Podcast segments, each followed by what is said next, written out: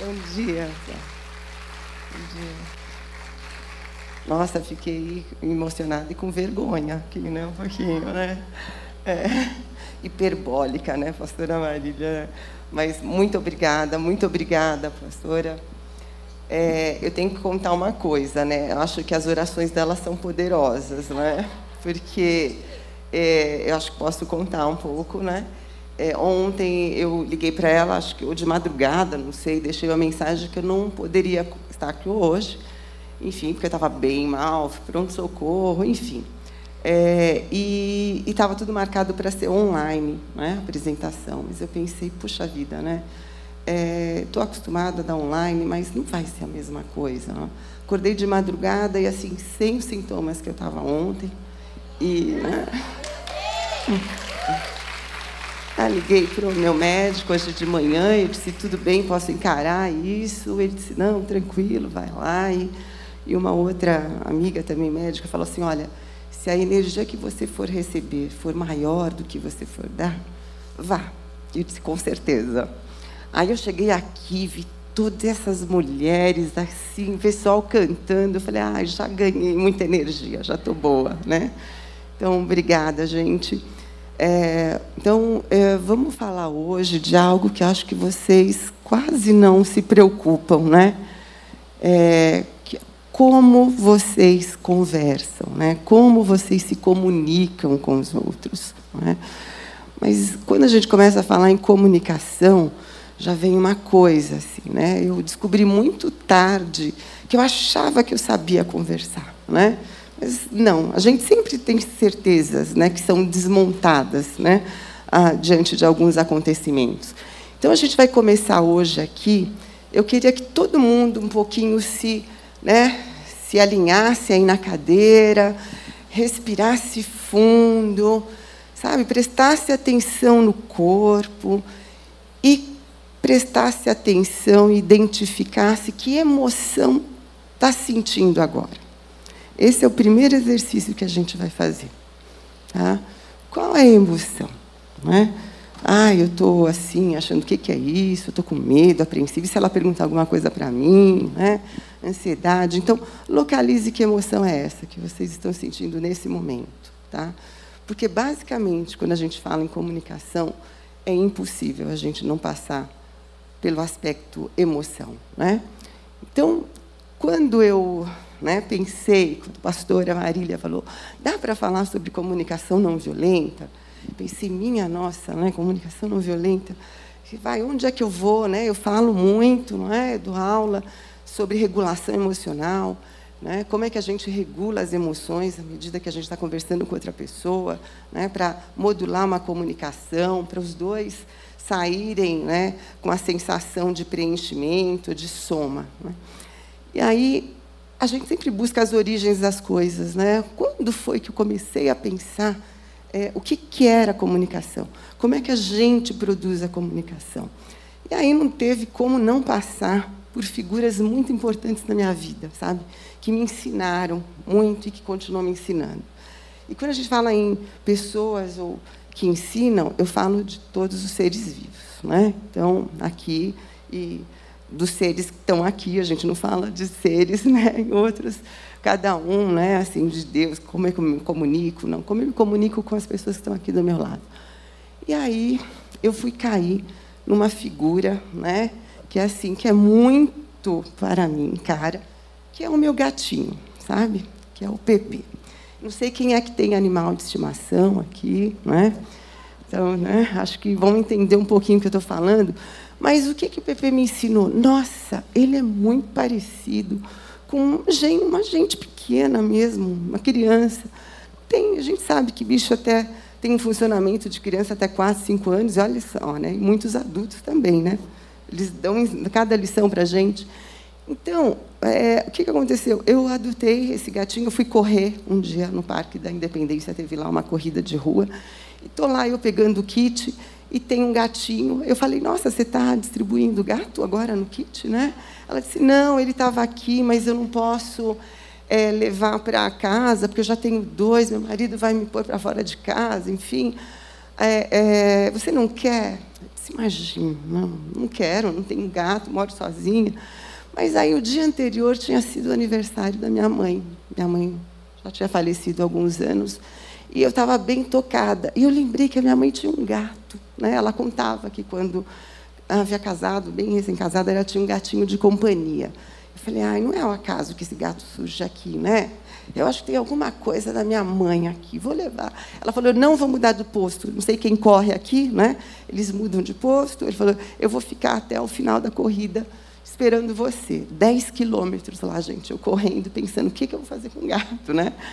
E, bom, mas assim, mas eu prometi para ela que eu vou lá, eu vou lá, pelo menos dar uma satisfação, né? Cheguei lá, não teve jeito, né? Aí eu peguei o gatinho, né? E aí levei para casa com todos os sofrimentos, como é que faz, caixa de areia, as coisas todas que a gente aprende. Mas aí, e é um gato que grudou desde o começo, é um chiclete, né? E um dia eu estava saindo do banho, né? Estava me enxugando e o Pepe pulou na minha perna, na minha coxa, cravou na minha coxa, né? E aí, aquilo foi, eu o que que eu fiz? Eu fui descendo e para ele sair. Aí depois eu disse, mas por que, que eu não bati a mão nele? Né? Por que, que eu desci? Aquilo me intrigou, sabe? Eu pensei assim, nossa, porque eu identifiquei que ele me queria. Né? E eu identifiquei, e eu sou, né? Eu, esse gatinho é só amor, ele tem me ensinado tanto. Né? Eu disse, eu não agredi, eu podia ter dado, mesmo não querendo, a gente pode empurrar. Né? Eu não quis fazer isso. E eu fiquei pensando nas minhas relações com as pessoas. Quantas pessoas, talvez, que tivessem me querido, me desejado, precisado de mim de alguma forma, e que eu não cuidei bem daquele jeito. Onde eu fui é, rígida ou talvez irritada, onde eu expulsei o outro. Né? E aí eu fiquei pensando, né? quanto o amor, de alguma forma, pode modular as nossas relações para ter cuidado. Mas, mesmo tendo amor, como a gente pode não ter cuidado com o outro? Então, qual é a diferença? O que, que faz? Não é? Então, o primeiro exercício, o segundo que eu vou dar para vocês é: lembre alguma situação onde o outro queria de vocês alguma coisa de amor ou de cuidado e que vocês foram hostis. Né? Alguém tem alguma lembrança recente? Sabe? Tem alguém gostaria de falar de uma lembrança dessa que teve? Né? Se não, agora, não. pois não, pode. Só um. Tem como dar um microfone para ela? Olha, vamos fazer um pouco disso aqui, tá? A gente vai conversar, tá? Vai ser uma aula, vai ser uma interação. Né? Porque é isso, né? A gente não que acontece? O outro vem, tem muito entre casal, né? Às vezes as pessoas querem a mesma coisa, né? Quer atenção, outra, eu também quero atenção, ele só quer minha atenção, né? E aí já fica nervosa. Então vamos lá ouvir a experiência. Tá? Som, som. Paz a todas. Eu me chamo Rita Santiago. E foi muito recente a questão, né? Eu trabalho à noite e para quem trabalha à noite, quem sabe, compromete muito o nosso humor, porque infelizmente a gente não consegue dormir o suficiente, horário suficiente. E onde foi um dia desses, e, e para eu dormir eu tive que tomar um relaxante muscular. Então eu estava muito sonolenta e minha filha me ligou. Mãe, tudo bem? Tudo bem? Tal. Ela, mãe, preciso de você. E ela teve um problema, né, na realidade, o esposo dela, com uma questão de trânsito, e aí eles me ligaram querendo que eu pudesse ajudá-los, né, juridicamente, como fazer. Só que eles tinham feito tudo errado antes. E na hora eu comecei a ficar agitada, porque eu estava com sono, muito cansada, com uma questão que eles poderiam ter feito diferente, ou ter me ligado de uma maneira diferente. Eu comecei a falar com eles, explicando o que eles tinham que fazer, mas extremamente nervosa. Uhum. E aí eu falei, sabe, chegou no final que a gente conversou, eu fui dizendo, né, todos os procedimentos, mas aí eu falei, por que, que eu agi assim?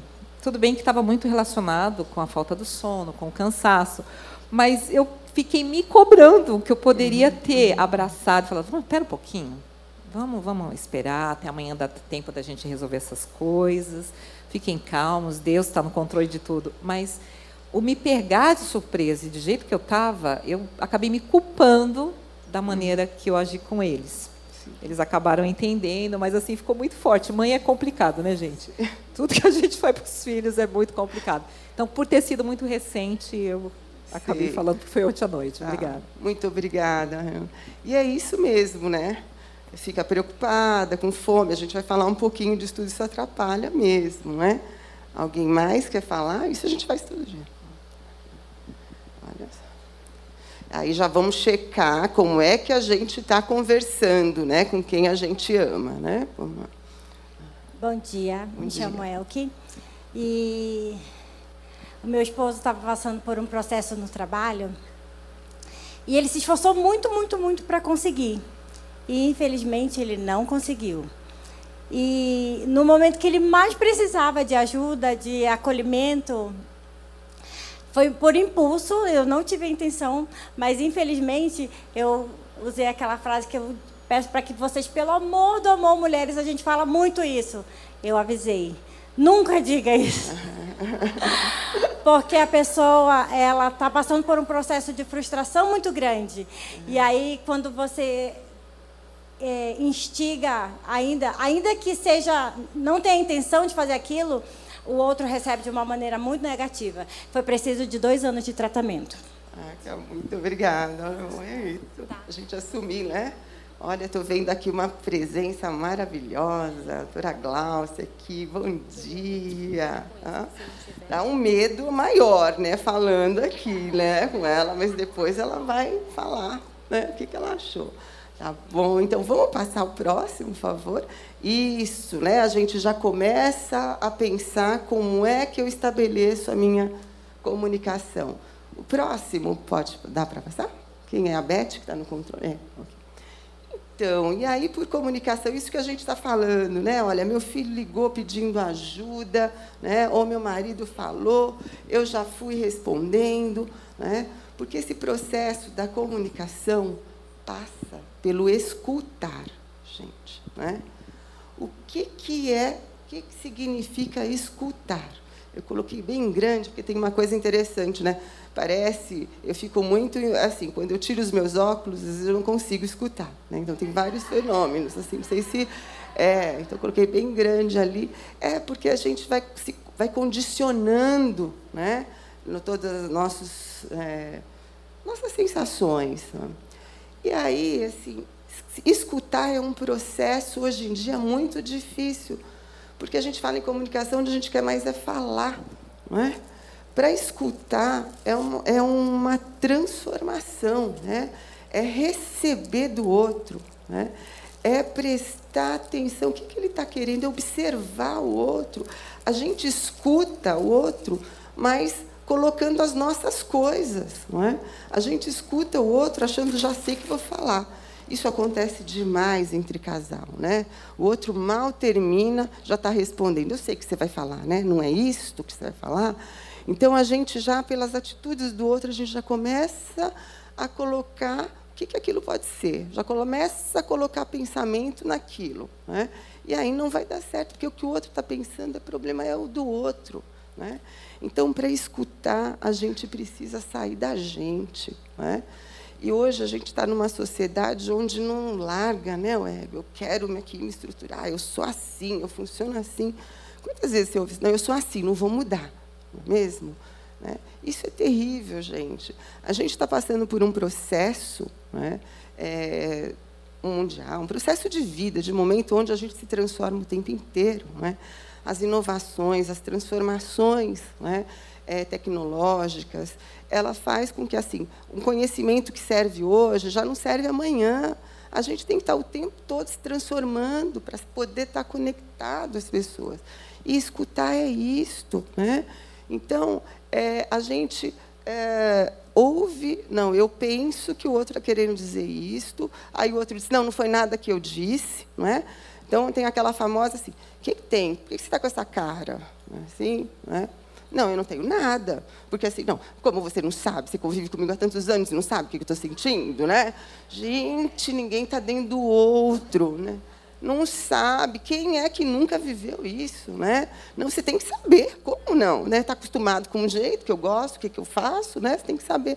Não, não sabe. Né? Porque é isso. Às vezes você está ali né, sem dormir, sem se alimentar, são vários fatores acontecendo. Você está tão envolvido em você né, que você não sai para olhar o outro. Né? É, às vezes não é nem nada por maldade, as coisas são automáticas. Né? Então, escutar é esse movimento né, de receber. E a gente está falando todos esses processos para poder chegar a, a comunicação não violenta. Né? Porque tudo isso que a gente está falando leva aquelas, aqueles ruídos, aqueles barulhos. Né? Então, assim, vai dar briga, vai dar mal-estar. Ah, é do seu jeito, então fica do seu jeito, eu abandono aí. Não é? Ou então tem que ser dessa forma, eu imponho minha vontade para o outro, sem receber o que o outro está querendo de mim. É? Então, escutar é tudo isto, é sair de mim, é um não julgamento, é observar o outro, é? é poder compreender a necessidade desse outro, é? o que, que eu preciso nessa relação. Então, é muito interessante com criança, isso, então, né, na família, a gente está falando daqui um pouco na família, criança começa a gritar, não quero nem saber, né? Começa a gritar junto, né? É assim, não sabe quem é ali o mais velho da relação. Né? É, e aí eu coloquei esse, essa figura, porque né, está ali a criança toda gritando, né? E a mãe dizendo, olha, calma, controle, descubra o que é essa emoção, o que você está sentindo, controle essa emoção, controle essa raiva. Está dizendo, eu não consigo, mas eu não consigo nem saber o que eu sinto, o que é raiva. Né? Então, todo esse processo passa assim, como é que eu me conheço? Né? Pode passar o próximo, por favor?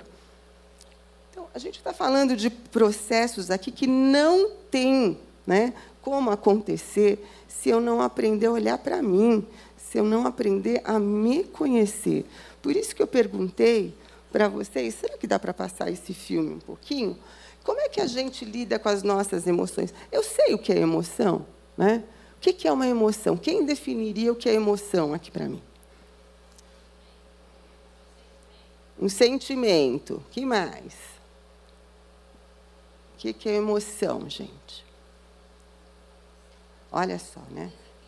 Um desequilíbrio. Olha, todo mundo né, fala em emoção, mas na hora de definir é difícil, né? É bem difícil. O que, que é isso? E ainda mais numa sociedade, as coisas estão mudando hoje. Ao longo do tempo, onde a gente viveu tanto, né? Emoção e razão são coisas. A razão é o máximo, né? Emoção é coisa de mulher, é mimimi, não é? A gente, a sociedade foi isso. Ah, mesmo, emoção é com mulher, não é? E a gente está vendo hoje que não. As emoções elas fazem parte intrínsecas do processo de pensar, de relacionamento. Tá? Então, emoção é tudo isso. Emoção é um fenômeno que é para nos proteger, gente. Tá?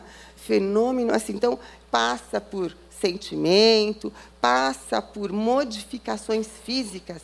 Quem é que não lê o outro, a cara do outro quando está com raiva, né? Então, vocês imaginam, isso, nossa, está com raiva, nossa, tenho, já sei que eu tenho que pegar leve, não é? Tem algumas situações que eu lembro de criança muito interessante, não é? Eu tenho uma tia que é uma mãe para mim, assim, uma mulher brava, né, toda a vida. Meu tio um japonês assim, todo calmo, e ela sempre fazia show, brigava e tal. Até ele falava uma palavra, chega, ela mudava. Era impressionante. Falei, como pode ser aquilo? Né? Era a cara dele. Né? Ela entendia quando ela tinha extrapolado, que ele não estava dando mais conta. E aí eu falei, nossa, ela identificava os sinais. Então, a gente é muito assim na vida. A gente vai vendo sinais e vai invadindo. Né? É, chega um que eu digo, não, eu tenho que parar por aqui. Né? Então, a emoção passa por esse aspecto que a gente chama de motor, que é expressão. Emoção passa pelo aspecto fisiológico, aquela coração batendo forte, acelerado, aquele aperto no peito, né?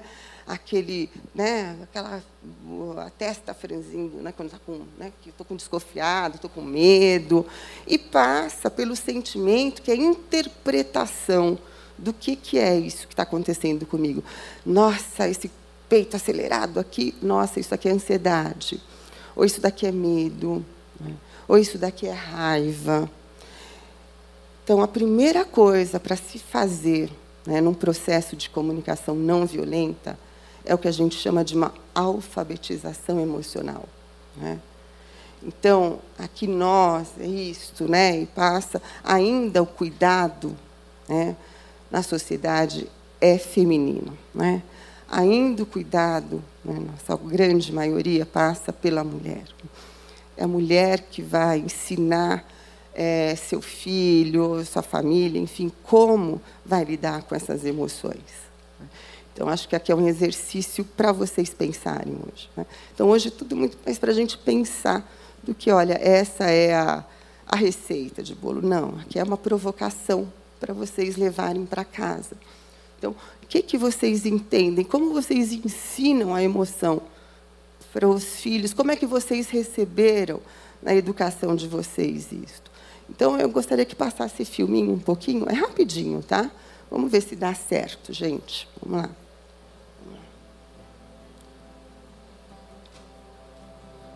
Quantas vezes você já se sentiu triste? Quantas vezes você disse para você mesmo que você não deveria ficar triste? Quantas vezes você lutou contra as suas emoções?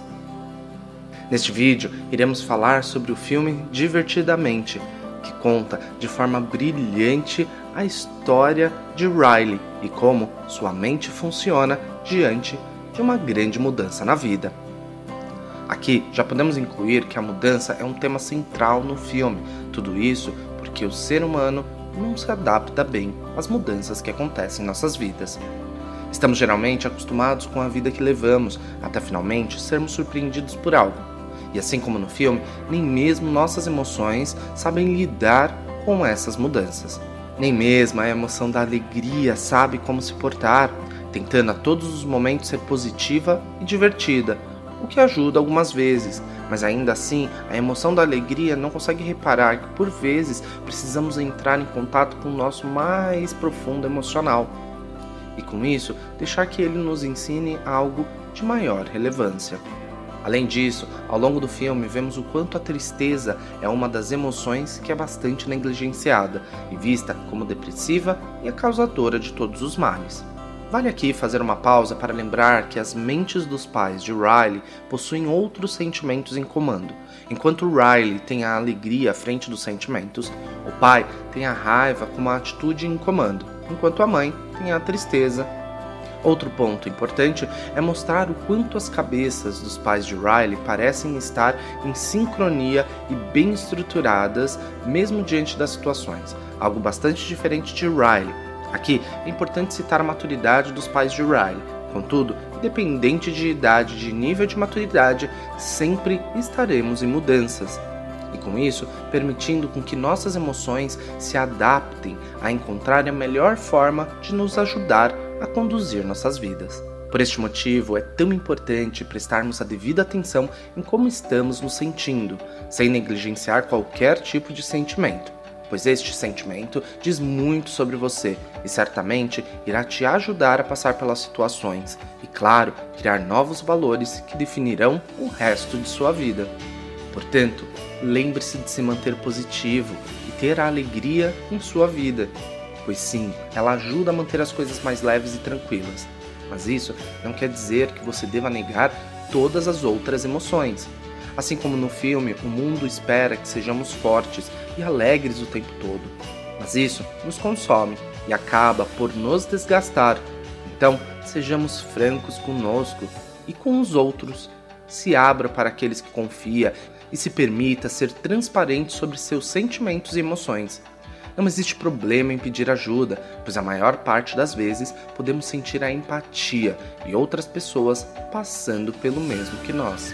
Pois lembre-se que a empatia vem deste personagem tristeza, onde eu consigo me conectar com os outros. Mas para isso, primeiro é preciso se conectar consigo mesmo. Se você gostou deste conteúdo, tanto quanto eu me diverti fazendo, deixe seu comentário aqui embaixo. Deixe seu joinha, se inscreva no canal e clique no sino de notificações. Você também pode nos seguir no Instagram, canal.reflita. Espero você nos próximos vídeos. Até breve. Bom, tudo bem, compreensivo. Né? E aí já vão pensando um pouquinho o que vocês fazem com os sentimentos de vocês, com as emoções. Então, não tem nada de ruim que não possa sentir. A gente pode sentir tudo.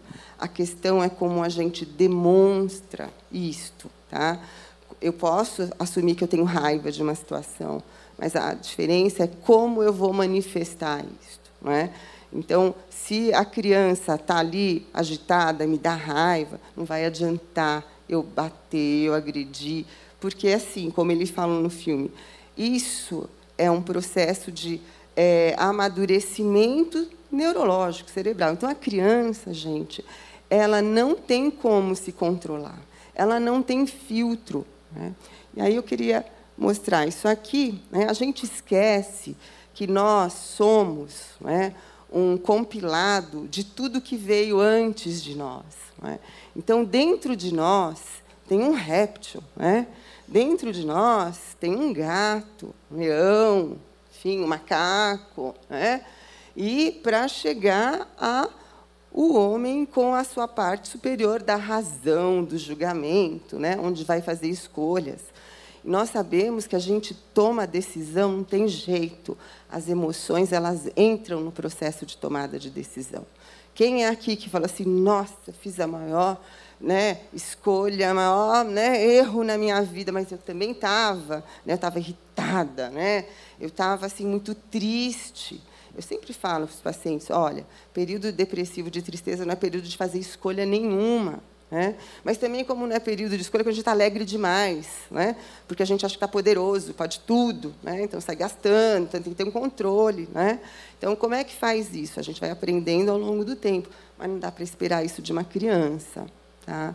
Ela não tem isso, ela, a gente que vai ensinar isso para ela. Né?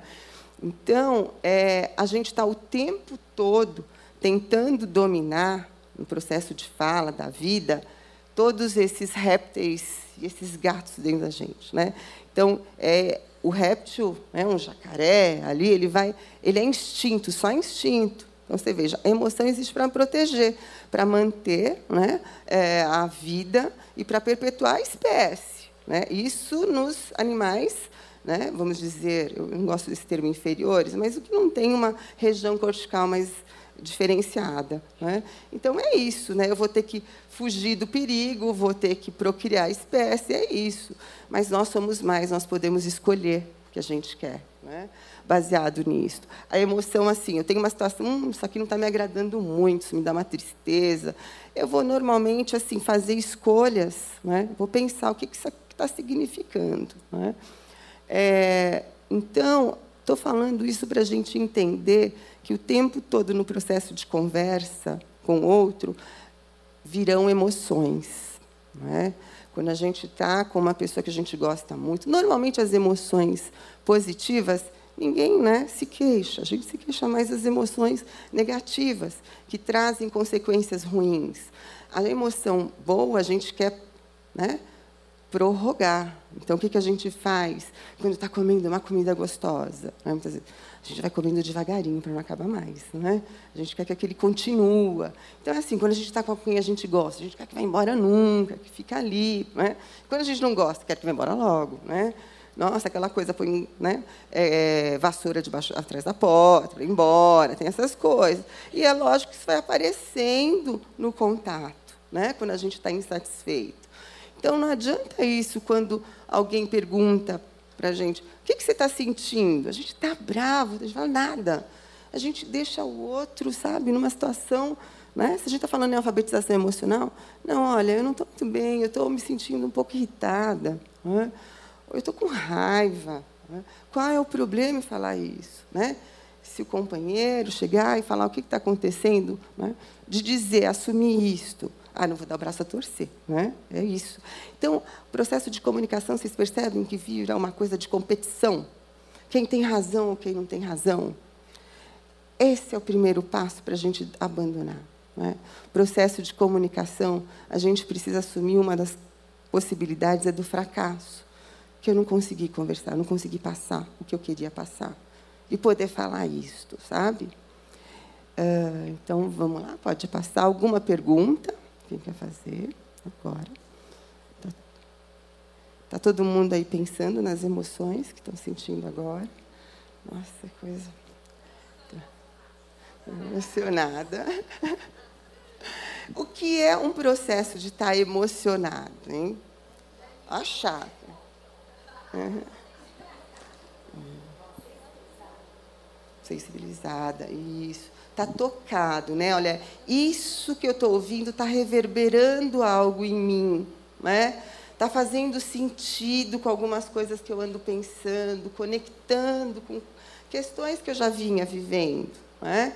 É tão bom, né, quando a gente encontra isso, essa é, ressonância, né? Eu não estou sozinho no mundo. Né? E a gente mais do que nunca viu como a gente precisa do outro nessa pandemia. Né? Então, estar tá aqui presencial, isso, gente, é muito importante. Né? Primeiro, primeira coisa, muitos daqueles que a gente conhece, que ama, enfim, né, não estão mais aqui. Né? E a gente conseguiu atravessar aí um, uma escuridão e estamos aqui falando disso para tentar fazer melhor né? esse mundo, fazer melhor a nossa, é, a, o nosso território. Bom, tudo isso que eu estou falando aqui vai garantir né, várias coisas, mas entre mais nada, um bom convívio familiar. Pensar sobre isto. Né? Então, a comunicação não violenta num processo, na família, passa por exercício de paciência. Né? A gente sabe como é duro ter paciência. Né? Às vezes, paciência não é assim, ah, aquela pessoa é tão tranquila. Isso é exercício, gente. Nós somos treinados o tempo todo. A gente não pode baixar a guarda. Não é? Se a gente baixa a guarda, aí vem é o sono, a fome, o cansaço, tira a gente da nossa meta, né? que é de ter uma relação tranquila com o outro. Relação tranquila não significa não ter briga, viu? Né? Porque para a gente sentir o outro, né, precisa ter uma certa tensão. Imagina vocês segurando uma corda com outra pessoa. Se essa corda está frouxa, vocês nem sentem o outro lado. Né? Se puxa demais, um ou outro pode cair, mas precisa ter uma tensão para você sentir que o outro está lá do outro lado. Né? Então, o processo de comunicação é isso. Não vai ser algo tranquilo, mas é um esforço contínuo e valioso. Né? Então, é paciência, né? a humildade, a humildade de assumir, olha, eu errei, eu não consegui fazer do jeito que eu gostaria de ter feito. Né? É, eu preciso ter a ideia também que eu vou somar com o outro. Né? Olha, eu quero o outro junto né, de mim, ele vai crescer, nós vamos crescer juntos. Se a gente pensar no ambiente em casa, na competição, né, marido e mulher, né, ou ainda tem isso hoje, ah, a mulher é mais né, bem-sucedida profissionalmente, enfim, fica tentando minar o outro, né, desqualificar. Ou mesmo com um filho, filho, tudo, ah, você está bem, mas pode ir melhor. Né? Nunca você soma, você está sempre ali competindo, exigindo muito além. Né? Então, acho que pensar nisto. E é óbvio que a comunicação não violenta é uma parte desse bom convívio familiar, é? no sentido de vou escutar esse outro. Né? Quantas vezes a gente pergunta para a criança, ah, eu vou mudar a escola do filho, ah, vou mudar e pronto, não, tem que mudar, ele não tem que escolher. Ele pode não escolher, mas vale você comunicar, pensar o que ele sente sobre isto. Né? É, como é que, olha, vai, vai acontecer isto, né? porque a situação está dessa forma. É um espírito assim de é, de compartilhamento né, das dificuldades. Não é? O outro não vai tomar a decisão, muitas vezes filho não tem essa propriedade, não tem essa idade, mas ele precisa saber, é? muitas vezes, por que, que a mãe está doente. É? Às vezes a mãe está depressiva, fica dias e dias no quarto. Não, não, olha, estou doente, numa linguagem que ele entenda. Né? Mas comunicar isto. Né? Não entrar numa briga. Pode passar? Próximo. Faz sentido isso para vocês? Gente, tá? Olha, a fala estava toda aqui antes, mas é óbvio, a gente, à medida que a gente vai vendo, cara, as coisas vão surgindo aqui, tá? Então, se eu sair muito, vocês chamem para onde vocês querem. Né? Pode.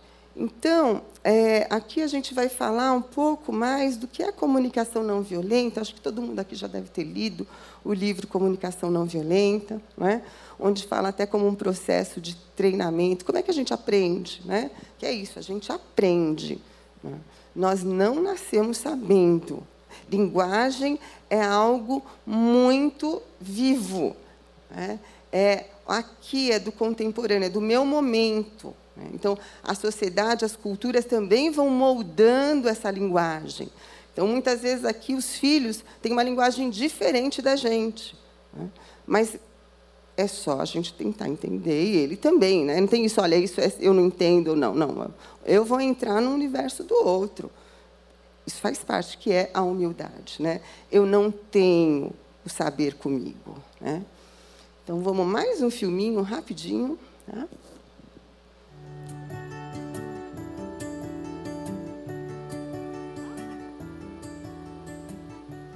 Aqui vai Ludvig og Silje. Jeg kunne godt tænke mig at snakke lidt mere om det, der skete tidligere i dag. Ja. Og øh, jeg kunne faktisk godt tænke mig, at vi også beder lidt om hjælp fra alle de gode børn, vi har her, som ved en hel masse om følelser. Er det okay med jer? Ja. I IVK forstår vi empati med andre, som det at kunne forstå deres følelser, især deres behov, de behov, der ligger bag enhver handling.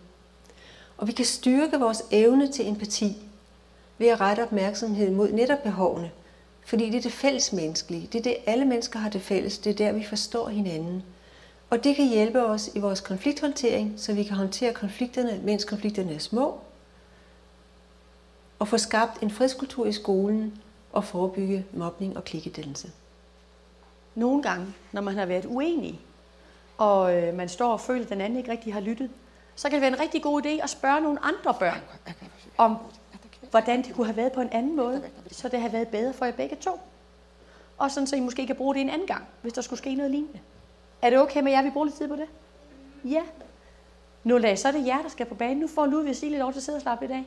Der var jo en hel del drenge med i den der leg der, hvor Silje blev holdt i morges. Så nu tænker vi tilbage ude, hvor øh, Silje øh, er med i en leg, tror drengene, og bliver holdt fast.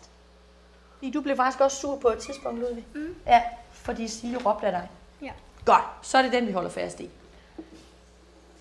Det er Silje. Det er Siljes hjerte. Hvad for nogle følelser havde hun derude, da hun blev holdt fast? At hun blev lidt ked af det. Ja, ked af det. Ked af det. Ja. Bjørk? Og hun ikke følte sig tryg. Så det kan vi kalde utryg. Mm. Ja. Den skriver jeg også lige i hendes hjerte. Utryg. At hun blev også lidt ked af det. Ked af det, ja. Vi fortsætter lige. Julie lige ved siden af. Sur. Sur også. Så det her, det var hendes følelser. Den kalder vi for F. Det var hendes følelser. Så er der også nogle behov, hun kan skrive herover. Hvad havde hun brug for? Sådan at hun ikke gør det. Hun vil hellere bare have det sådan helt roligt. Nå, hun ville hellere noget andet. Hun ville nok gerne have noget ro. R-O. Lige lytte til. Det skriver vi også lige på herovre. Hun vil gerne lyttes til. Det vil hun da gerne. Hvad kunne hun mere have brug for, når hun står der og bliver holdt fast? Selina? Hvis det ikke var sket, så havde hun ret med sine venner og var glad. Ja. Må jeg gætte, Selina? At hun havde brug for noget venskab? Ja. Den skriver jeg også lige på. Silje, dine venner har gættet på nogle følelser. De gætter på, at du var ked af det. At du følte dig utryg. At du blev sur og urolig og bange. Du sidder og nikker. Kan du ikke genkende til det? Okay. Så gav dine kammerater også på, at det du faktisk havde brug for, det var noget ro. Og noget med, at du vil gerne blive lyttet til. Du havde brug for venskab og brug for hjælp. Var det sådan, du også selv havde det, Silje? Ja. Og øh, Ludvig bliver faktisk også øh, lidt sur, fordi Silje begynder at råbe. Og han ville lige noget andet, og han havde faktisk ikke lige tid til at lytte lige der. Hvad for nogle følelser havde Ludvig? Det er der mange, der gerne vil byde ind på. Lukas? Han var sur. Ked af det. Det skriver vi også på som en følelse. Silje? Rasende. Der er sket mange ting ind i Ludvigs hjerte. Havde han brug for at blive taget hensyn til? Bestemme. Den skriver jeg lige her under et øh, behov. Så skulle jeg nok over til en eller anden og blive lyttet til. Ja. Stresset og irriteret. Ludvig, nu får du lov. Du har siddet og ventet længe. Jeg ved ikke, om man kan kalde det ked af det. Nej. Men Hvad, hvad vil du kalde det, hvis du selv skulle have svaret? Det ved jeg faktisk ikke. Nej, okay. Men hvis du tænker tilbage på situationen, så følte du dig ikke sådan umiddelbart ked af det? Nej, okay. Men det er jo også okay, Ludvig. Du skal jo ikke have haft de her følelser. Det er jo bare det, dine venner gætter på, at du har haft. Men jeg havde i hvert fald brug for at blive taget hensyn til. Ja, Og, øhm, og faktisk allermest at bestemme selv. så at den er kommet på som nummer et, det passer faktisk meget godt. Mm. Ja. Så kan du ikke genkende til sur og rasende og irriteret. Ja. Ja. Og behovene bestemme selv og blive taget hensyn til og måske få noget hjælp. Det, der jo egentlig skete, det var jo noget med at blive holdt fast.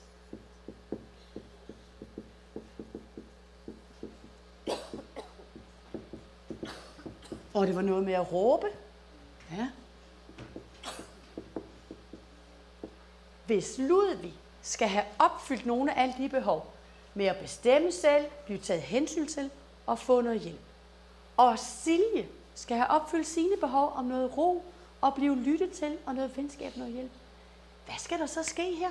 Lytte til hinanden. Lytte. Hvordan kunne det her komme til at ende på en måde, som føltes godt for dem begge to? Hvad vil du tro, der skulle til her, for at det her det kom til at ende godt? Venskab sammen. Ja, hvordan har man venskab sammen? Når man leger godt sammen. Ja, så det er noget med at lege. Vi tager lige nogle forslag, og så spørger vi Ludvig og Silje om lidt, hvad der skulle til for dem, for at det var endt på en anden måde. Malte, du har siddet og ventet længe. Øhm, de kunne tale sammen, og, og så kan de lytte til hinanden. Og en voksen med. Kan jeg skrive hjælp fra voksen? Er det det, du mener? Ja. ja. Hjælp fra voksen. Når du siger her det der med at tale sammen, hvad kunne man for eksempel sige til hinanden? Man kunne sige, skal vi være venner igen. Skal vi være venner igen? Nak om øhm, frikvarteret, Ja. så man kan blive gode venner igen. Så det er faktisk også det med at lytte og med at tale sammen. Jeres kammerater foreslår, at når man er her, hvor man holder hinanden fast, og råber og løber væk, og er i tvivl om, er vi egentlig med i lejen, er jeg ikke, eller er hun med i lejen, at så er det noget med at lytte til hinanden. Øh, og lege og tale sammen, hjælp fra en voksen, og så vise, at man er venner. Ludvig, hvad tænker du om de her ting? Det der hjælp fra en voksen at tale sammen og lytte. Ja, Men jeg ved, jeg fik ikke helt hørt, hvad det der lege hang sammen med. Og noget af det, man kunne sige til hinanden var, nu skulle vi ikke prøve at lege sammen. Så hvis man stiller spørgsmål, så har den anden chancen for at sige, jamen jeg vil ikke lege den her leg. Giver det, giver det så kan mening? det, men så kan det jo gå op, at man bliver uvenner igen om, hvad man skal lege. Det kan man sagtens, ja. Silje, hvad tænker du, at der skulle til? Altså, man kunne godt lige gå hen og, og spørge, hvad der var galt, og hvad, om du ville det her eller ikke. Ja. Så det der med at tale sammen og lytte, det er faktisk også noget med, at man spørger hinanden om noget. Det er ikke kun at sige, hold op, lad være, stop, jeg vil ikke have. Ja. Silje, hvordan har du det? Øhm, det der ude i frikvarteret havde jeg det ikke så godt, men nu har jeg det. Okay. Ludvig, hvordan har du det? Jeg har det fint nok, hvis vi får opfyldt alle de behov der. Behov for at bestemme selv. Og blive lyttet til. Ja. Ja. Og tror jeg lige, jeg får lyst til at lave sådan en stor, fin en her, for så kan det være, at der var nogle flere, der kom ud på den gode måde, i stedet for på den der kedelige måde. Ok, Carlos, né?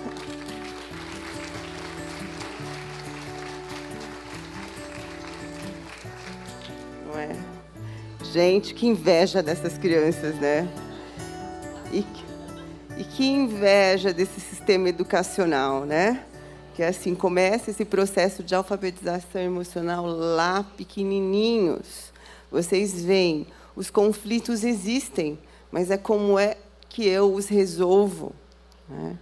É, acho que alguém poderia criar já aí uma situação, de repente, que viveu, como eu poderia ter feito diferente, né? Em função disso. Depois, se alguém tiver algum exemplo para dar, eu vou querer ouvir, tá? É, e olha só que interessante, né? Pode passar o próximo, por favor? Quando a gente está falando, acho que passou alguma coisa, mas quando a gente está falando, acho que a gente entrar no trabalho aqui, mas é, de comunicação não violenta, a primeira coisa é observação, não tem jeito.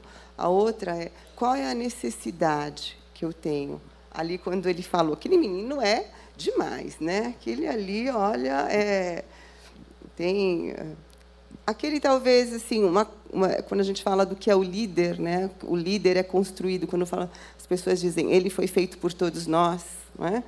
Como é, esse é o que vai deixar, né? Que os outros falem, vai conseguir ouvir, porque imagina, né? A gente ouvir alguma coisa que a gente não gosta, né? O que a menina queria, né? Ela queria, sabe, amizade, né? Ela queria parceria, ajuda. Ele queria ser considerado. Né? Imagina nas nossas relações quando eu falo, né? É, às vezes a gente comenta alguma coisa, eu preciso de um carinho. Tem muito casal, né? Foi muito engraçado. Né? A mulher está chorando e vem um homem e pergunta: está chorando por quê? Está doendo onde? Né? É, é concreto demais, mas isso é um produto de uma educação. É, olha, eu queria que ele me visse nesse momento, que ele percebesse que eu estou sofrendo. Não precisa resolver nada. Né? E aí a mulher às vezes se recolhe e o homem se sente desconsiderado, desrespeitado, né? e aí fica furioso, ou vice-versa. Né? Então, as emoções elas querem dizer muito sobre aquilo que é, foi atendido ou não foi atendido, que necessidade foi atendida e que não necessidade foi atendida. Então, uma raiva, normalmente, quando aparece, a gente pode procurar. Eu me senti injustiçado, né? eu me senti desrespeitado. Um medo, normalmente, é uma insegurança. Minha segurança, minha segurança foi abalada. A tristeza, normalmente associada a um objeto perdido, a uma situação, amor, uma situação perdida. Então, quando a gente vai entendendo o que, que é essa emoção, por isso que é importante a gente sentir. O que, que eu estou sentindo? Ai, estou com muita raiva. Por quê? Nossa, o que, que não me atendeu? O que, que eu estava precisando aqui que eu não recebi? Mas veja, isso vai nos colocar num lugar de protagonistas, de responsável. Não é o outro que vai nos dar isso, gente. Não é. Não é? é o que eu faço é, com que o outro né, faz comigo é um problema que é meu. Eu tenho que dizer para o outro. Né? Ele, às vezes, ele não sabe, ele só vai saber se eu conseguir comunicar isso para ele. Né? Coisas básicas no dia a dia. Ai, arruma o quarto. Né?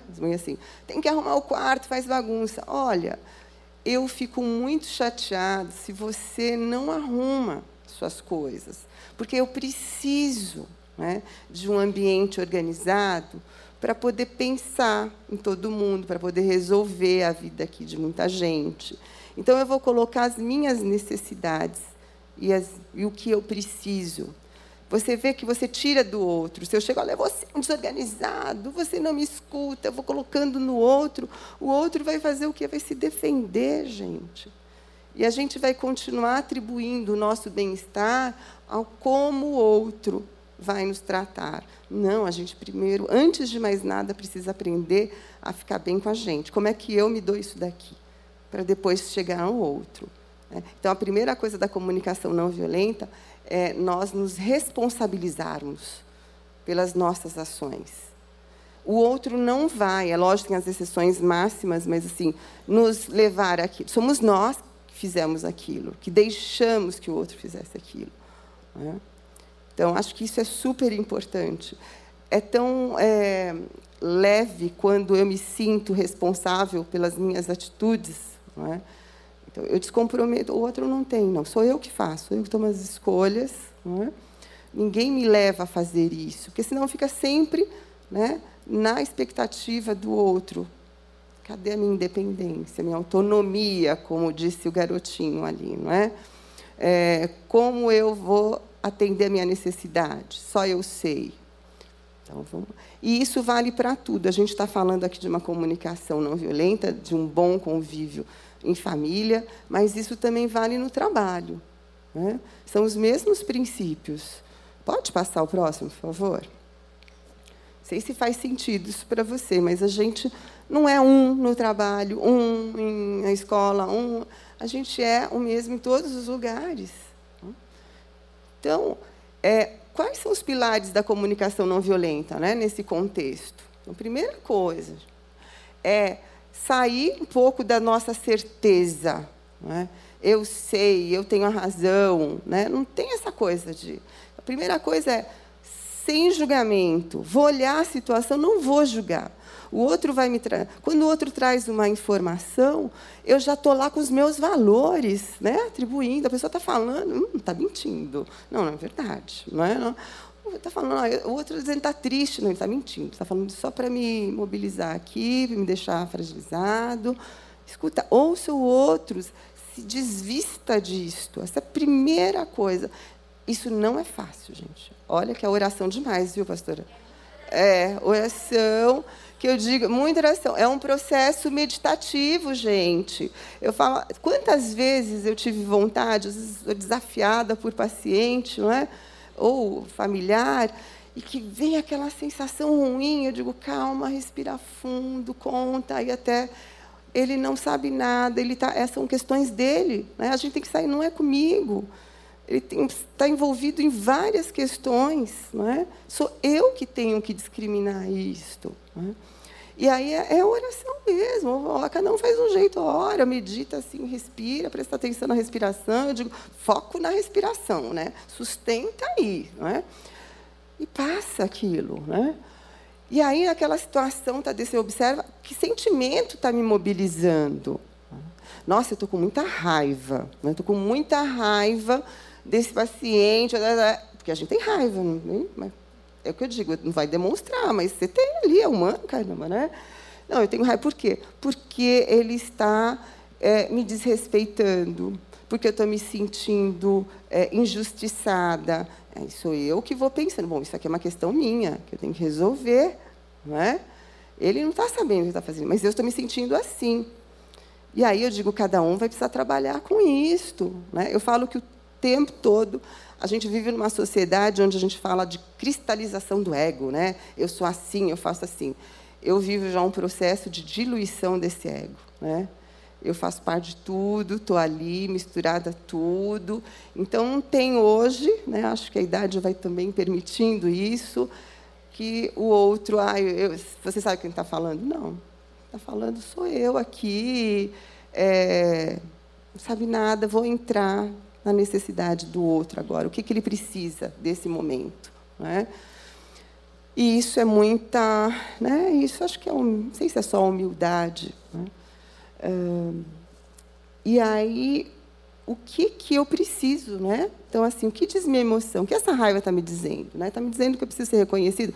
Olha, se eu preciso ser reconhecido nessa fase, eu preciso tratamento, terapia, falar mais, porque é, chega um momento que a gente precisa sim do olhar do outro, mas não se sustenta nisso o tempo todo, não é? Acho que eu pode falar, né, pastora? Depois disso um pouquinho quero te ouvir. É? é, eu, se o outro não me reconhece, não me dá o meu valor, eu vou ficar aqui pedindo o tempo inteiro. Opa, gente, né? É reavaliar, né, muito a qualidade dessa relação, porque há situações às vezes que a gente precisa né, se distanciar.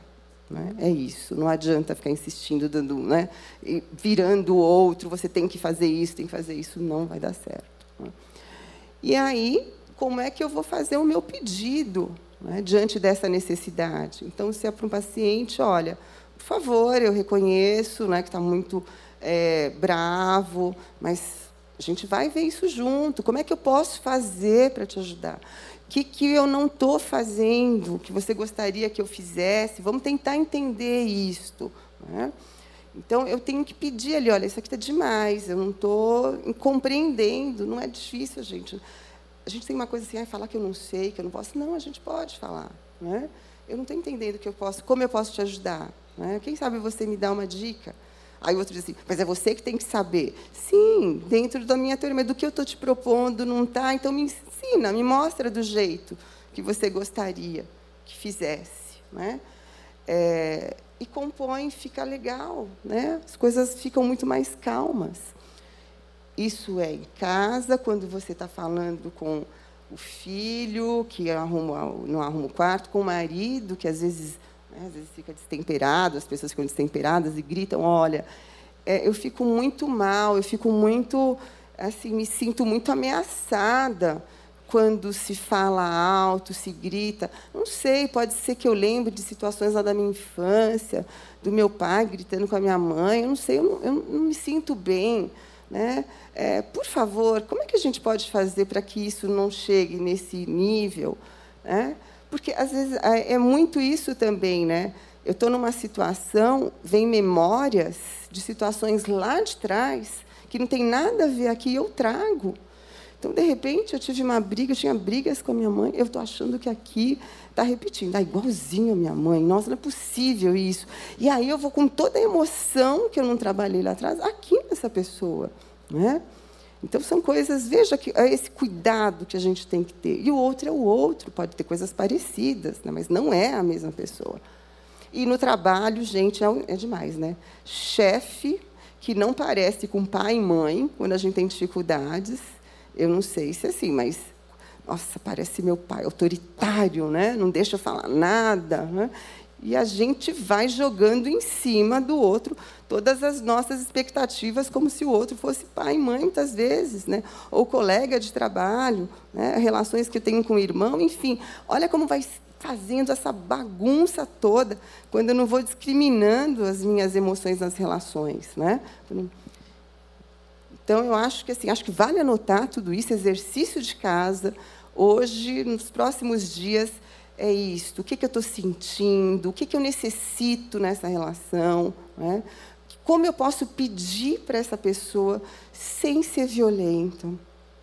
Né? Então, acho que isso, depois aí, acho que distribuir o papel sulfite para todo mundo. Né? fazer lição de casa, né? Gente, o tempo, eu não sei como está no meu tempo, se está demais. Aí, tá, é, é, tá. Pode passar o próximo, por favor. Vamos ver. Cadê o próximo? Aí tá. Bom, e aí, tudo isso que eu estou falando aqui das necessidades, tudo isso vai incorporar né, na, na, na vida da gente como foi a comunicação. Ou a gente se torna é, ansioso ou irritado, enfim. É, o modelo inicial da vida da gente determina muito a nossa forma de comunicação, determina muito como nós lidamos com o mundo e como nós nos regulamos no mundo. Quando a gente está falando de comunicação não violenta, a gente está falando também aqui de um processo, eu sempre associo, não acho que não tem como, processo de regular as emoções. Hoje se fala tanto em regular a emoção, então há sempre um caráter assim, ah, é regular a emoção para se aguentar os desmandos, né? Isso tem várias discussões de um teor, vamos dizer, mais político disso. É, isso saiu das organizações de trabalho, onde você tem que gerenciar suas emoções para se dar bem no trabalho, para poder continuar produzindo. Veja, como eu falei, nós somos produtos do nosso tempo. Nós vivemos no século XXI, um século de transformação o tempo inteiro. Então, nós não somos mais daquela forma de uma sociedade mais disciplinar, né? é uma sociedade de mais de conteúdo, onde alguém, por exemplo, aprendia algo e ficava a vida inteira com aquele conteúdo. É? Entrava no trabalho e ficava no trabalho a vida inteira com aquilo. Mudava-se muito pouco. Hoje, o tempo inteiro, a gente tem que estar reciclando, porque vai aparecendo coisas novas. Então, o perfil no trabalho hoje é um perfil que tem que ter mais colaborativo. Eu lembro muito quando criança, eu ouvia as coisas assim: ah, fulano, né, ele não gosta de fazer trabalho em grupo, ah, mas ele é muito inteligente, ele não precisa fazer trabalho em grupo. Não sei se alguém já ouviu isso, não é? Muito, né? É, hoje, gente, a gente sabe que não adianta nada né, ter uma inteligência cognitiva elevada se não tiver uma inteligência emocional. Não, é? não adianta, porque a gente já viu, mostrou que emoção e razão andam juntas. Não tem mais. A gente está trabalhando num momento de conexão, nós estamos conectados. Né? Não tem jeito. Então, é, a alfabetização emocional, como eu disse, isso é fundamental. Então, os processos de trabalho, de parceria, então aquela competitividade no trabalho, né, isso não dá para. Né? Tem muito, nossa, mas com certeza quem entra nisto vai sofrer demais. Hoje todo o processo é de colaboração. Pode passar o próximo, por favor? Deixa eu ver se. Ok. Pô, tudo bem. Não, pode. Deixa eu só passar, porque eu acho que, eu acho que eu, como eu mandei. É, deixa eu ver. Acho que ah, eu tinha feito os outros, acho que não entraram. Ah, passar, passar. Ah, pode passar, pode passar mais. Ah, é, tem coisas ah, tá. Tem coisas que não foram. Isso, está vendo? Isto, tá? Então, voltando só no trabalho, essa questão das emoções. Às vezes a gente fica com uma expectativa muito alta de um determinado reconhecimento, né? e aí não vem. Ixi, o que, que foi? Passou tudo de novo? Ah, tá. É, a gente fica pedindo recompensa o tempo todo. Né? E aí não vem, a gente vai desmotivando. Né? Aí vai ficando irritado, agressivo, dando né, algumas espetadas, começa a liberar espinho. A gente vira um porco espinho, né? solta espinho. Então, é, como é importante a gente trabalhar com essa coisa da expectativa. Né? Então, o que, é que eu estou esperando? O que, é que eu preciso? Pode passar. E é impossível a gente não é, refletir um pouco o que, que o ser humano precisa, quais são as necessidades básicas do ser humano. Né? É, então, tem um psicólogo, Maslow, é, que ele falou muito da motivação né, é, no ser humano sendo acionada quando todas as necessidades né, básicas elas estão contempladas. Acho que tem coisas básicas mesmo. Já... Então, a necessidade, né, saúde, todo mundo está bem, saúde, acho que isso é uma coisa, né, segurança, conforto é onde mora. Né, está é, bem alimentado. Né? Como você disse logo no início, gente, quando a gente está com fome, com sono, com dificuldades na vida econômicas, a gente fica meio perdido, né? a gente não consegue se regular, a gente não consegue concatenar as ideias, as relações ficam contaminadas. Então, saber que isso acontece, por quê? Não é porque, ai, né, como é que eu faço? Não, eu, eu tento me controlar, né? Eu sei que eu estou passando por dificuldades, eu sei que vai ser muito mais difícil. Nem sou para eu avisar o outro. Olha, eu não estou passando por um período muito bom, talvez eu fique irritado. Se eu ficar, você me avisa. Se eu estiver passando muitos limites, você fala comigo, que é isso está aberto, né? Mas não, você tem que entender que eu estou precisando, né? Então você tem que colaborar comigo, né? Não me irrita, por favor, né? Então não tem isso, gente. É, e aí, quando essas necessidades básicas são atendidas, né, de saúde, de moradia, alimentação, a gente já começa a querer fazer parte de um grupo. Então, a sensação de fazer parte de um núcleo familiar. Né? Quantas pessoas aqui, com certeza, têm a sensação de não pertencimento? Né? Eu acho que muitas pessoas. Né? Nossa, eu tenho a sensação que eu não pertenço a essa família. Gente, isso é muito triste, né? porque a gente vai levando essa sensação na vida se a gente não trabalha. Então, de poder entender que isso. O que está acontecendo? Por quê? Porque às vezes é um lugar muito violento, né? desrespeitoso, autoritário. Então, veja que onde não tem uma comunicação efetiva, eu não incluo o outro, eu não vejo o outro, isso é fato. Né? Quantos pacientes falam assim: olha, meu pai e minha mãe não me viam? Né? E não viam mesmo, eles viam as necessidades únicas deles, nem eles sabiam. E assim como os filhos, a coisa vai se perpetuando. Né? É, então, a gente precisa de pertencer a um grupo de amigos, família, não é? E aí vão né, dar reconhecimento. É óbvio, a gente precisa do reconhecimento, do olhar do outro. Eu me vejo no olhar do outro. Quantas pessoas não veem assim que o amor às vezes está acabando pelo jeito que o outro responde, olha ou toca? Nossa, eu estou vendo que tem coisas acontecendo aqui. O que, que eu vou fazer com isso, né? Como eu vou abordar? Como eu vou falar sobre isso? Mas a gente tem medo de falar, né? E aí as é, necessidades elevadas do reconhecimento que é a autorrealização profissionalmente, o que, que eu vou buscar, né? família, o que eu vou fazer. Então, essas necessidades, assim, elas são processos né? trabalhosos. Ah, fulano nasceu com sorte na vida. Gente, não, até pode ter, né? mas a maior parte do tempo é esforço.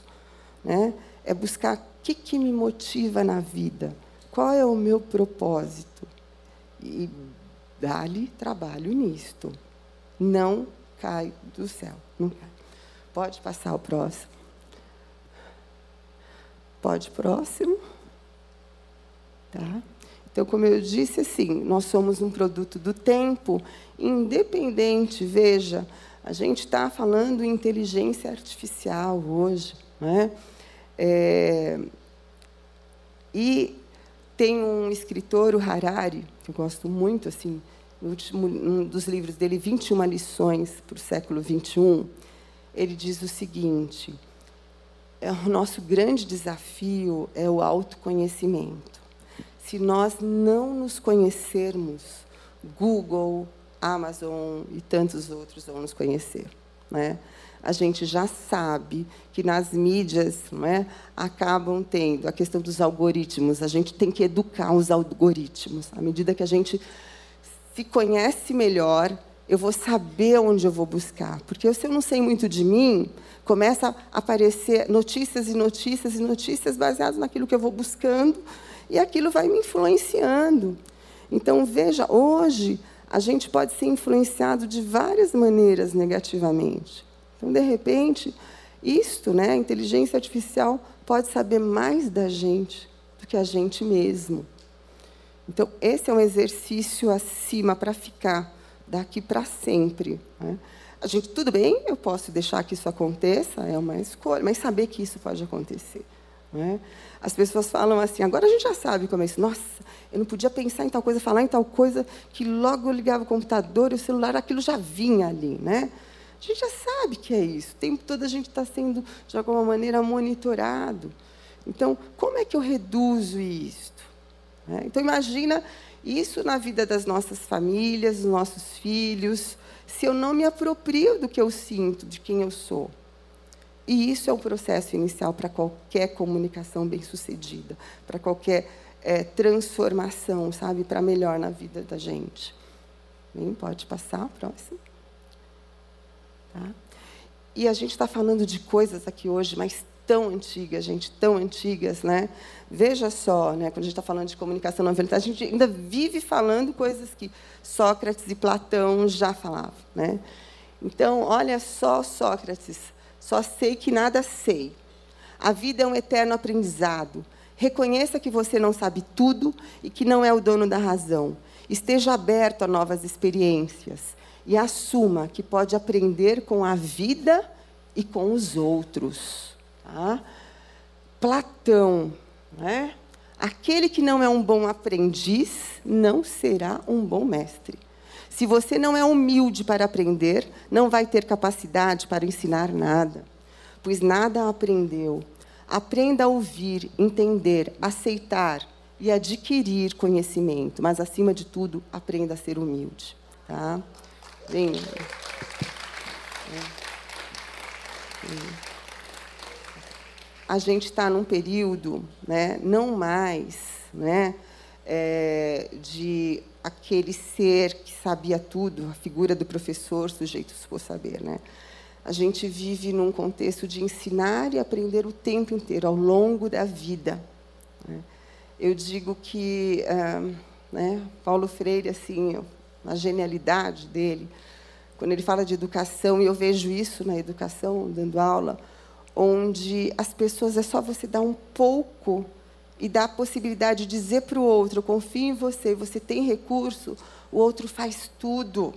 Né? Eu vejo os alunos fazem a aula. Então, é isto, poder aprender com o outro, como a gente aprende o tempo todo com o outro. Né? E é assim que as pessoas vão se encorajar a conversar com a gente, sabendo que a gente vai ouvir, né? sabendo que a gente vai ver a outra pessoa. Então, é isso que eu queria deixar de recado, gente. Tá bom? Bom dia. E aí, estou aberta para as perguntas, se der tempo. Né? E... Uhum. Pode perguntar se alguém quiser. É álcool? Ah, não, álcool. Só perguntar. Você vai pegar. Não, vou pegar. Ah, tá bom, tá. Tá ok. Tá bom. Com relação à comunicação. Eu sou mestre em passar para os outros que eu estou sendo grossa. E eu não me sinto uma pessoa grossa. Então eu, eu, eu, eu preciso me comunicar melhor eh, na, na minha cabeça para os outros. Mas só que no meu cérebro eu não entendo que eu estou sendo grossa com ninguém. calma, calma. Aí eu, a pergunta é a seguinte. A, a, o sotaque, a, a forma de falar de cada região influencia nessa comunicação violenta? Eu acho que uh, essa regionalização, né, talvez interfira muito porque o outro não está aberto para olhar para as diferenças, sabe? Porque é, eu, eu estive visitando uma amiga no Nordeste, família dela, e era muito engraçado o café da manhã, gente. Eles fazendo café, diz assim: Nossa, que café horrível esse, sabe? E falando, se aqui a gente falasse daquele jeito, nossa, ia se sentir maltratado. Lá eles falam muito naturalmente, né? É, então, assim, é uma questão muito cultural. Então, a gente tem que estar aberto para aprender essas coisas. Então, é isso que você fala, acho que não, eu entendo dessa forma. Quando você está aberto para falar e se pesquisar, eu estou falando isso aqui agora, eu estou com raiva do que eu estou falando, eu estou. Se não, não, eu estou falando do meu jeito. Olha, gente, se vocês acham, então me diga como é que é que você me vê, e aí eu vou tentar olhar para isso. Né? Mas é dessa forma. Então, fique né, nessa pesquisa de você, mas uma das primeiras e até sem julgamento com a gente mesmo, né? Porque a gente tende a catastrofizar as situações, a gente tende a se desqualificar. Então a gente já vai entrando desse jeito. Então quando eu falo julgamento na comunicação, também passa por deixar desse lugar de eu ficar me julgando o tempo inteiro, né? Então, se eu vou Verdade. sondar o que eu sinto, não, peraí, é o que eu estou sentindo, eu posso sentir isso. Isso é aceitação, gente. Então, se a gente não se aceitar, fica difícil, né? Pedir que o outro faça. Doutora, aqui. Pode falar. É, primeiro, gratidão por estar aqui, o privilégio de estar escutando você. É, eu queria saber se é mais fácil a gente praticar a comunicação não violenta quando existe afeto nas relações, quando existe amor. É a primeira pergunta. E a segunda é dentro dos pilares que foi colocado como a comunicação não afetiva, é, não violenta, violenta é, a questão da necessidade, né? Às vezes as pessoas são tão confusas nas suas emoções que elas não conseguem identificar suas necessidades. Então eu gostaria de saber por onde começar. Então uhum. são duas. Então, Essa... Acho que é uma só, né? Acaba é? sendo, né? Obrigada. É, não tem jeito. Seu nome, desculpa, qual é? Oi? Seu nome? Elaine. Elaine. É, não tem um método fácil a não ser começar a se pesquisar mesmo, não é? O que eu estou sentindo? A gente não é alfabetizado para isso, não é? Então, assim, o que eu começar no dia a dia mesmo. Eu falo isso que é um exercício que eu faço comigo o tempo inteiro. Sim. É óbvio, tem período que a gente vai se distraindo, dependendo do que a gente está vivendo. Mas é o tempo inteiro. O que, que é isso? Tem um livro ótimo que é para criança, mas que eu adoro e que eu indico para os alunos de pós, que chama-se Emocionário. Que é assim, vai cada emoção o que, que significa. Tá? O que, que é angústia? Porque a gente não sabe. Eu falo que eu estraguei a minha sobrinha, ela era pequenininha, ela falou uma situação, eu digo, nossa, isso é ansiedade. Agora tudo ela disse, não, isso é ansiedade. Virou tudo é ansiedade. Falei, nossa, estraguei, né? vamos, vamos pôr outras no lugar também. Né? Então, é, esse é o exercício. Então, eu saber que uma emoção equivale àquela determinada situação. Alegria, eu estou satisfeita, eu realizei. Né? Contentamento é isso, nossa, eu recebi tudo o que eu queria. Então, é mais fácil a gente identificar as emoções positivas. Agora, você diz assim, ah, a comunicação não violenta é mais fácil quando a gente tem amor, afeto. Como eu disse, depende, gente. Porque, às vezes, a relação de intimidade é onde mais tem violência, né? Mais permito violência porque é íntimo. Então, a comunicação violenta, ela não passa por afeto. Afeto é tudo que afeta com o outro, tá? Então, o que emoções vão surgir nesse entorno aqui, entre nós, né, é, que vai predominar? Então, é uma relação, vamos dizer, afetiva positiva. Nossa, é gostoso, é leve, né? É uma relação de alegria. Olha, nossa, que permeia uma relação de medo. Então, vai ser uma tensão, vai ser um afeto né? comprometido. Eu vou estar sempre me segurando, não posso falar porque vai me julgar. Né? Então, a gente tem que entender o que, que aparece aqui. Né? Muito entre professor e aluno tem muito medo, às vezes. Né? Então, não posso falar, ele vai dizer que eu estou errado. Né? Estou sempre errada. Então, a comunicação violenta não passa. Passa por entender que emoção está aqui para poder me estruturar. Eu sei que, então, é observação.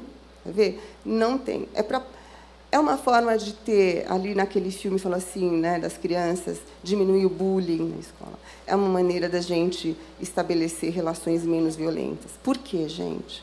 Nós somos seres violentos. Se o ser humano está aqui hoje, ele está porque ele ganhou pela violência. Não é? Então, a gente não pode negar. A violência que tem em nós, a agressividade, também é o que nos move. A questão é o que a gente faz com ela. Então, a comunicação não violenta é isso. Como eu vou controlar? Sabe? Isso. Como é que eu vou controlar o réptil que existe dentro de mim? Né? É isso. Isso passa por qualquer um. Eu posso estar com alguma pessoa que não tem contato nenhum, até eu não gosto, e aí é onde eu vou ter que exercitar mais. Sabe? Não é porque eu não gosto que eu vou dar o direito, então, ou de ser agressivo, ou de me retirar. Porque a escuta violenta, o silêncio também é violência, gente o não responder ao outro, deixar o outro, sabe, como fala na nuvem ou no perdido, dar um perdido, isso também é violência, tá? Eu quero uma resposta sua. Diga o que você. O outro fica em silêncio. Ele está me violentando. Ele está me violentando. Só para vocês saberem disso, né? Então, silêncio também é violento. Tá? Não sei se eu respondi. Faz sentido? Tá? Tudo bem, gente? Tem mais alguém aí? A Marilúcia queria falar? Pergunta. Peraí, tem mais uma ali também? Tá, peraí. Mais uma e a gente vai encerrar. Sou ah. Marilúcia, também sou paciente da doutora. Tenho que voltar aqui. Fiz o um exame, ainda não tivemos essa conversa. Mas o meu problema em comunicação, eu oro muito sobre isso, de eu aprender a me comunicar. Sou muito falante e às vezes a gente acaba falando a mais. Porém, com o meu filho, eu faço exatamente isso. Eu fico em silêncio, porque ele ele tudo eu sou culpada. Ele se frustra, eu sou culpada. Ele não acha o tênis, eu sou culpada. Então, ele não assume absolutamente nenhuma responsabilidade. E a saída que a gente vê é assim, desde a época antes de meu marido falecer, ele falava: a gente tem que por ele longe da gente. Quando ele está longe, por telefone, por vídeo, a gente se comunica bem. Agora, quando ele está dentro da nossa casa, não. Então, nossa atitude sempre é essa. Ai, para onde que eu vou mandar ele dessa vez, né? Porque em casa não dá certo. E ele fala: você não me ouve. E quando eu sento para ouvi-lo, ele, ele fala sem parar, mas nada tem a ver o que ele fala. Não tem sentido. E, então, é muito complicado. É, e aí você analisa, ele tem atitudes narcisistas, então tudo é ele, ele é o centro de tudo. Então fica muito difícil. Você não sabe se você dá as coisas ou se você não dá, se você ouve ou se você responde. Então, assim, quando ele surta, eu pego a bolsa e saio para a rua. Falar, ah, eu vou dar uma volta. Quando eu voltar, é. ele já está mais calmo. Veja, é muito difícil. A doutora Glaucia ela vai poder falar bem disso. Acho que é bem o tema dela depois, sabe? Eu acho, eu nem, já, ela já deu um spoiler do que já. você vai falar, né, depois, né? Isso. E aí eu vou deixar para a Glaucia, mas o que eu quero, nem todas as relações, assim, a gente vai dar conta sozinho, a gente tem que saber desses recursos. Quando se faz, quando você fala às vezes sair, às vezes se afastar é uma forma de regular-se emocionalmente eu sei que diante dessa situação eu não vou ter controle, é melhor eu me retirar. Mas é óbvio que há situações que precisam, gente, de intervenções profissionais, não é? Então, a gente está falando aqui de estratégias que a gente tem que treinar, mas há casos, às vezes, que precisa muito de um profissional, precisa ter alguém de fora, um olhar com uma escuta qualitativa que vai nos ensinar. Então a doutora Glaucia vai ensinar tudinho para vocês depois, tá bom? Tá certo? bom, Gente, mas. Tem mais alguém? É, a Josefa, ali, ó. Ah, tem mais, tem Só mais, mais um e a gente vai ter que encerrar mesmo, gente. Eu queria ficar com ela aqui o dia inteiro. Ah, mas não pode, agora. né? Eu já, a Glaucia vai. É. Ah, e só enquanto estou levando ali, só para avisar, queridos, a doutora está aqui porque Deus é bom conosco, cuidadoso, maravilhoso. Mas quando ela terminar, ela vai sair no secreto, no escondidinho. E ninguém vai chegar pertinho dela. Tá? Tudo bem? Vocês compreendem isso? Vamos derramar amor no coração dessa mulher. Ela precisa descansar. Tá bom? É que Deus cuidou de tudo isso. Hã? Instagram. Ah, e depois a Marília passa, tá? Eu, pa eu passo? Ah, isso, tá? Eu depois preciso é, ver qual que é. Não, sei não, mas aí a gente descobre. Pode passar meu e-mail. Eu não sei Instagram. Pois, então. Fala, querida. Ah, então, é, foi muito boa a sua palestra sobre esse assunto, tá? Mas o que mais me tocou foi o seguinte, porque acho que é difícil, né, a gente identificar as emoções, porque no, no, meu caso, em casa eu sou meio ríspida, entendeu? Mas aí eu sou muito tímida e assim eu não consigo é, revidar, eu não consigo é, criticar assim pro, com o outro. E aí a, a, minha dificuldade é como identificar emoções. Sim. Olha, de, var, de vários caminhos. Eu sempre digo que a psicoterapia é um caminho, né? Eu acho que se a maioria pudesse buscar, acho que todo mundo pudesse fazer, né? é, seria muito bom. É, tem a psicoterapia, outros recursos é muito é a leitura, é muito é, o começar mesmo a se perceber sem julgamento. Né? O que acontece muitas vezes, a gente é produto de uma educação, né? Meninas, eu aqui, que ainda mais faixa etária, mas de uma educação muito autoritária. Né? Era uma relação, a comunicação era na linha do poder, né? quem tinha o poder de fala e ou era o poder ou a submissão. Né? Então a gente tem muita, ainda carrega muito disso, dessa submissão. Tá? Então por isso quando eu falo da terapia, de poder olhar para esses processos de vida, né? O quanto se carrega ainda hoje vivências lá de trás. Né? E poder se permitir, né? Eu estou em outro lugar hoje, né? Estou num lugar onde eu comando a minha vida. Então começa assim, eu posso sentir tudo. Né? Eu posso sentir tudo. Então, vamos lá. Isso daqui, o que, que é? Eu não falo por quê, porque eu tive medo. Né? Já começa daí. Porque o outro vai ser violento comigo. Então, muitas vezes eu não falo porque eu tenho medo da violência, exatamente disso. Né? E aí, eu acho que o melhor caminho mesmo, um dos melhores, é, é a psicoterapia. Né? Óbvio, o processo de meditação, oração, tudo isso ajuda muito mas a gente fica muito num canal sem uma escuta do outro, um olhar do outro, sabe? Um feedback que a gente precisa, gente, disso, né? Então, um profissional né, da escuta é o que eu te indico, tá bom? Certo? Acho que tem uma última pergunta ali, acho que tem, não? Você ia falar alguma coisa? Alguém aí, gente? É, acho que vi. tem uma última pergunta ali. Ela tem ali, na ponta, ó, lá, do outro lado, esquerdo. Tá? Encerrou.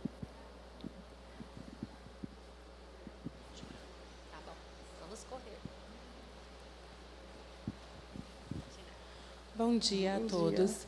É, no meu caso, eu sou nordestina, né? Então eu entendo essa parte que você falou, que a gente fala muito é, quando está bom, quando não está bom, e é uma coisa normal. Só que eu tenho uma, duas filhas, uma de 8 anos e outra de 16 anos. No caso, a minha comunicação com a de 16 é muito difícil, porque é, quem é nordestina também entende que nós falamos muito alto, temos esse problema de, da altura da voz. E às vezes eu estou falando com ela e ela fala: "Mãe, você está brigando comigo". Só que eu não estou brigando, eu só estou falando. E assim, e nisso ela se reserva muito. Ela, ela, é, ela dividia muito os problemas dela comigo. Hoje não mais.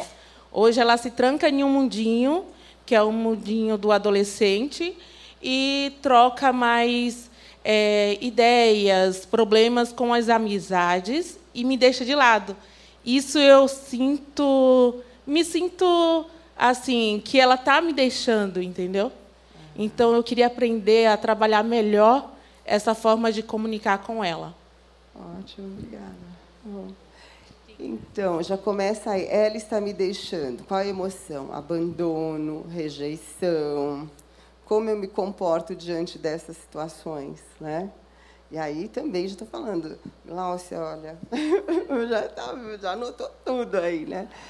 É, e adolescente é isso, né? É um momento onde eles vão querer quebrar mesmo com essa relação, vai querer sair. Então, como a gente vai se preparando para deixar nossos filhos seguirem, né? É, sem porque quando eu coloco assim, eu me sinto abandonada, eu me sinto rejeitada, eu estou no centro. Eu não estou olhando a necessidade do outro também. Né? Acho que preciso olhar a sua necessidade, a necessidade que não foi atendida em algum momento da vida. Né? Mas agora, assim, teu, tua filha está indo por necessidades dela. Quais são as necessidades dela? Então, você vê como esse processo é muito complexo. Né? Não é possivelmente pela altura, né? da sua voz que isso está acontecendo. Né? Existem outros elementos que entram nesse processo. E adolescente, a fase da identidade, eles querem, né? não querem controle, como fazer isto. Né? E aí é a mestra aqui, a doutora Glaucia, que vai dizer muito Nossa, melhor que você. eu. Tá bom? e felicidade ela estar tá aqui, gente. Então é isso, olha, muito obrigada. Tá? Estou energizada. Obrigada. Obrigada. Doutora Maria Aparecida, eternamente grata, tá, nós estaremos por você estar aqui conosco. Tenho certeza, né, gente? Estende as suas mãos aqui abençoando essa mulher. Posso, né, doutora? Senhor, continua derramando bênçãos sem medida sobre a vida da tua filha, saúde sobre a vida dela todos os dias, graça, sabedoria que o Senhor continue cuidando dela de maneira tão linda, tão especial. Obrigada por esse presente, por ter nos dado ela nesta manhã aqui conosco, Senhor. Nós te agradecemos e a abençoamos em nome de Jesus. Doutora, amém, muito amém. Obrigada. Obrigada, obrigada. Que Deus te abençoe. Doutora,